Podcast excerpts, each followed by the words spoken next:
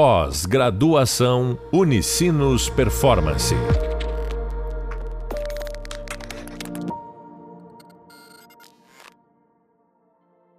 Olá, bem-vindos e bem-vindas ao podcast da disciplina de Transformação Digital.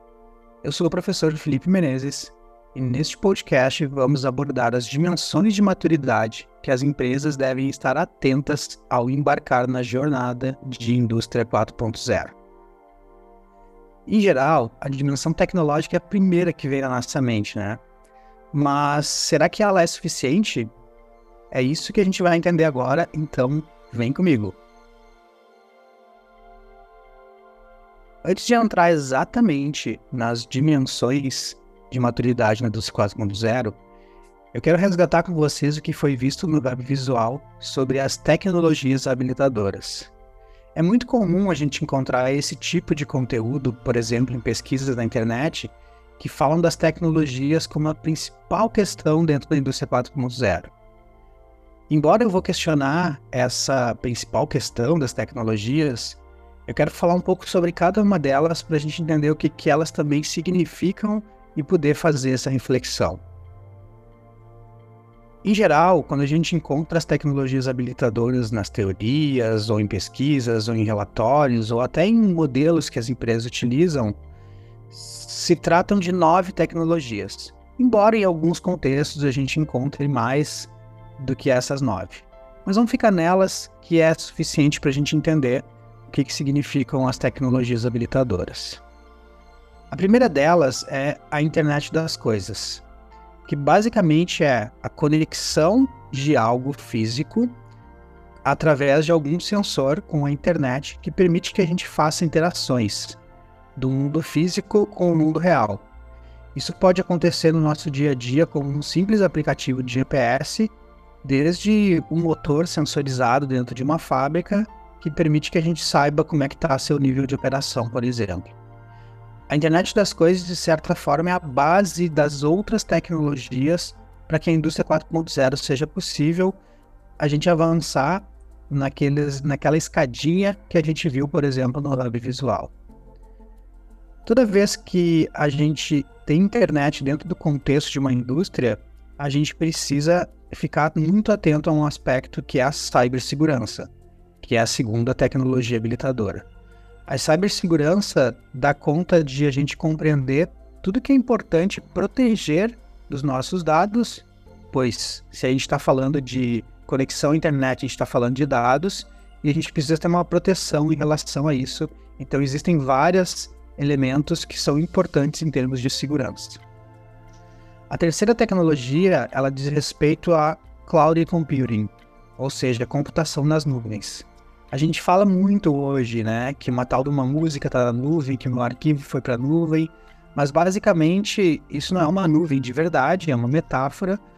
Isso significa que numa lógica de indústria 4.0, cada vez mais a gente tem armazenado os nossos dados, os nossos arquivos em algum servidor que fica externo à organização.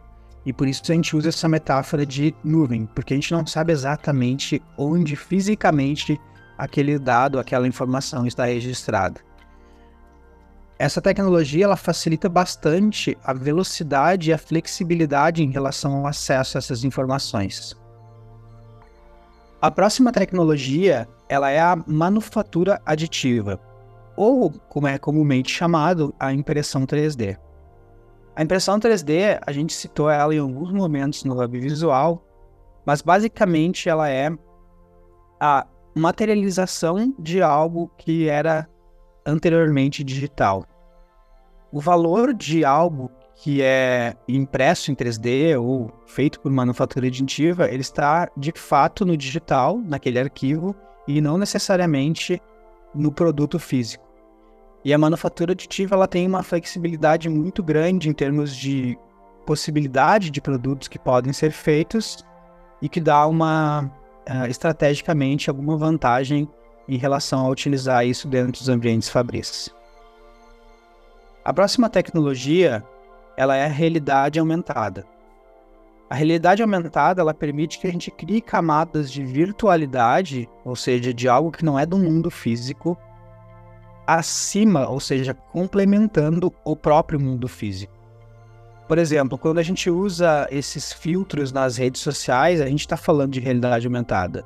Se eu coloco uma maquiagem, um óculos no meu rosto ou qualquer adereço, a gente está aumentando a realidade física com uma outra realidade digital.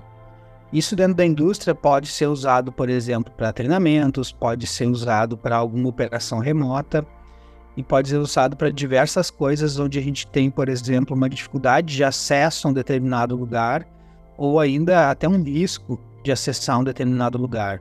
Por exemplo, fazer uma é, verificar a condição de uma torre de alta tensão de energia elétrica, por exemplo, eu posso utilizar um drone onde ele vai ter uma câmera e lá eu consigo captar informações é, que seria muito mais seguro do que eu subir numa escada nesta torre. A próxima tecnologia ela diz respeito a Big Data ou ciência de dados, que basicamente é a gente conseguir organizar usando pensamento estratégico, usando estatística e usando programação o grande volume de dados que hoje a gente tem disponível no mundo. E organizar eles de tal forma que eu possa, a partir dessa leitura desses dados organizados ou dessa interpretação, eu conseguir desenvolver novos produtos, novos serviços ou até novos negócios e também novas estratégias para o meu negócio. A próxima tecnologia ela diz respeito a robôs autônomos. Robôs autônomos não é uma novidade dentro das indústrias. A gente já tem bastante coisa uh, desde a terceira revolução industrial, mas hoje eles vêm com uma outra características.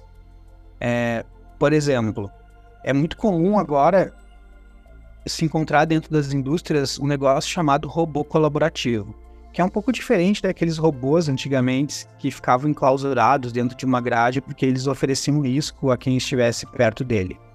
Robôs colaborativos, por exemplo, eles podem trabalhar lado a lado com uma pessoa, eles são facilmente programáveis e eles não oferecem risco algum ao funcionário, à pessoa, ao ser humano que está próximo. Os robôs autônomos eles também podem ser encarados como, por exemplo, um drone que tem uma câmera que possa fazer é, o inventário de um estoque de forma sem autônoma, né, de forma sem necessitar de uma intervenção humana. A outra característica, outra tecnologia, ela é a simulação ou os gêmeos digitais. Essa tecnologia parte de uma perspectiva de que eu posso, com esse mundo hoje cyberfísico que a gente vive, conseguir digitalizar tudo que eu tenho físico dentro de uma determinada empresa. Como que se faz isso então? Eu pego tudo que eu tenho físico dentro de uma empresa e digitalizo. Ou seja, eu tenho uma máquina, eu crio lá um modelo digital dela, eu tenho um produto, eu crio um modelo digital dela. Ou seja, eu estou criando um gêmeo, né, na metáfora de irmãos gêmeos, digital de um mundo que é físico. Isso permite com que eu possa interagir e fazer alterações nesse mundo digital e simular aquilo que eu teria no mundo físico, ganhando tempo e ganhando e economizando recursos para a tomada de decisão. E a última tecnologia, mas não menos importante, é a integração de sistemas. A integração de sistemas aqui, ela também não é uma novidade, mas na indústria 4.0 ela é extremamente importante e ela pode acontecer em dois níveis: integração de sistemas horizontal ou integração de sistemas vertical. O vertical é o mais fácil de entender, o mais comum que existe nas organizações. De certa forma, a integração vertical é conectar os sistemas em todos os níveis da empresa.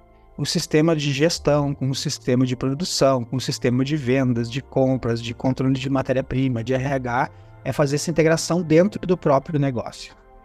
Quando a gente fala de integração horizontal, significa fazer a integração, a conexão dos sistemas com os outros elos da cadeia produtiva. Ou seja, eu conectar de alguma forma os dados e informações da minha empresa com os meus fornecedores e também com os meus clientes. Dito isto, visto essas nove tecnologias habilitadoras, que elas permitem que a gente possa fazer uma implantação de indústria 4.0 dentro de uma empresa, a gente precisa entender quão maduro ou quão avançado essa minha implantação de indústria 4.0 está sendo para meu negócio. E aí, um estudo realizado em 2016, ele trouxe uma primeira abordagem que hoje já se desenvolveu e algumas empresas até estão desenvolvendo seus próprios estruturas de, mencionamento de maturidade, mas esse estudo ele traz nove características. E essas nove características que eu quero explorar com vocês agora. A primeira delas diz respeito à estratégia. A estratégia ela é um ponto fundamental na implantação de indústria 4.0. Passa por decisões que envolvem toda a corporação. Para ter uma estratégia, é preciso ter um roadmap de implementação, ou seja, um plano, um mapa, aonde eu quero chegar com aquilo. É preciso também que sejam disponibilizados recursos. Tenho que ter recursos disponíveis para testar, para errar, para fazer a implantação. E é preciso também fazer um olhar em relação a alguma adaptação que o meu negócio precise ter em relação a modelo de negócio. Pode ser que, por uma lógica dessas digital ou pós-digital que a indústria está vivendo, eu precisa fazer alguma adaptação. Segunda dimensão é liderança. Não adianta nada querer implantar a indústria 4.0 se eu não tiver, por exemplo, vontade dos líderes. Se eles não tiverem adeptos a essa transformação digital que estou querendo proporcionar na minha empresa. E para além dessa vontade, é importante que a gente desenvolva competência de gestão e também de métodos nas pessoas que lideram esses projetos de transformação para que eles consigam compreender é, como que deve ser feito a transformação digital dentro da indústria, ou seja, de indústria 4.0. Ainda dentro de liderança, tem um ponto que é bem importante e que exemplos nos mostram que isso faz bastante sentido, é que é a criação de uma coordenação central para a indústria 4.0. Ou seja, no início, quando a empresa está iniciando esse processo, principalmente, é importante que exista uma área de referência onde ela vai concentrar as aprendizagens, os erros, os acertos, as tecnologias utilizadas e que ajude o resto da organização nessa jornada. A terceira dimensão diz respeito a clientes. Eu jogo uma pergunta para você que está me ouvindo. O quanto que hoje a sua empresa utiliza de fato de dados de clientes para conseguir compreender mercado, para tomar decisões, para definir estratégias. A utilização de dados de cliente é muito comum nos dias de hoje. Quando a gente, por exemplo, instala um software, um aplicativo, sempre tem aquele testão né, de de uso de dados que muitas vezes a gente nem lê e aceita, só que ainda poucas empresas têm utilizado essas informações que os nossos clientes disponibilizam para fazer essa tomada de decisão. Isso passa por, por exemplo, digitalização dos processos de vendas ou dos serviços que a minha empresa utiliza e também muito pela questão de mídias digitais. A utilização de redes sociais hoje ela é muito poderosa para a gente compreender o comportamento do nosso público. A quarta dimensão ela diz respeito a produtos. Não adianta nada eu querer fazer uma estratégia de indústria 4.0 se eu não fizer um novo olhar dos meus produtos. Se eu não pensar na possibilidade de personalização deles, de como é que eu posso adaptar meus produtos para o meu mercado quais produtos dentro da minha organização eu tenho condições de digitalizar, de tornar ele não mais só algo físico, mas algo híbrido que também possa ser digital, mas também talvez digitalizar ele por completo. Por exemplo, a gente vê hoje uma grande digitalização das instituições financeiras. Os bancos, por exemplo, eles hoje são cada vez mais digitais. Reflete aí, me ouvindo, qual foi a última vez que você entrou numa agência bancária.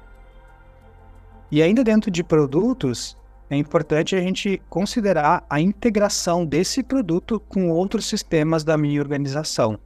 Né? O produto ele precisa estar conversando com outros sistemas de produtos, às vezes que são até de algum concorrente, numa lógica de modularizar, de se conectar.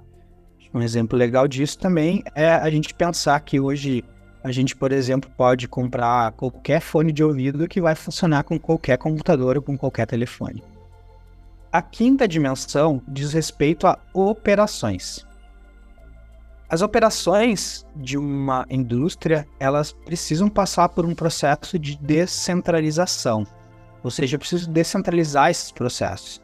Eu preciso entender que para eu conseguir andar no processo de transformação digital numa fábrica, esses processos eles não podem ficar em feudos isolados do resto do meu negócio. É importante pensar também em modelagem e simulação, como eu falei de uma das tecnologias, e pensar em mecanismos para criar colaboração transversal.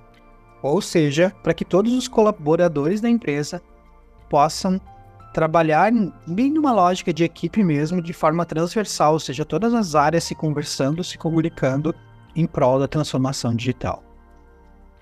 A sexta dimensão, ela trata de cultura.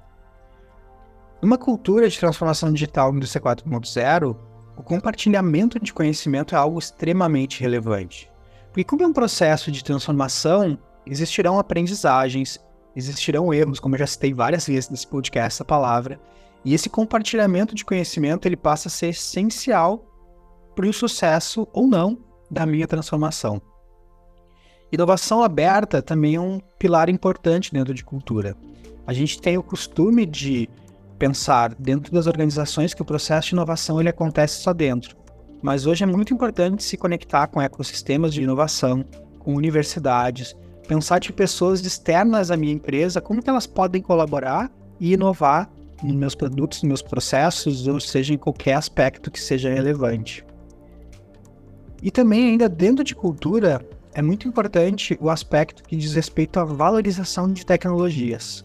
É preciso valorizar elas, é preciso compreender as tecnologias e é preciso refletir sobre o real impacto que essa tecnologia pode trazer para o meu negócio. A sétima dimensão ela é sobre pessoas. As pessoas envolvidas nesse processo elas precisam desenvolver competências tecnológicas. De certa forma, ela precisa ter uma abertura a novas tecnologias. Não adianta nada eu querer fazer um processo de transformação digital, e quando a gente fala digital, a gente não consegue fugir do aspecto tecnológico. Mas essas pessoas precisam ser adeptas ao uso dessas tecnologias. Elas precisam ter autonomia e vontade de experimentar, de explorar, de enxergar as potencialidades que as tecnologias envolvidas com o processo vão nos trazer.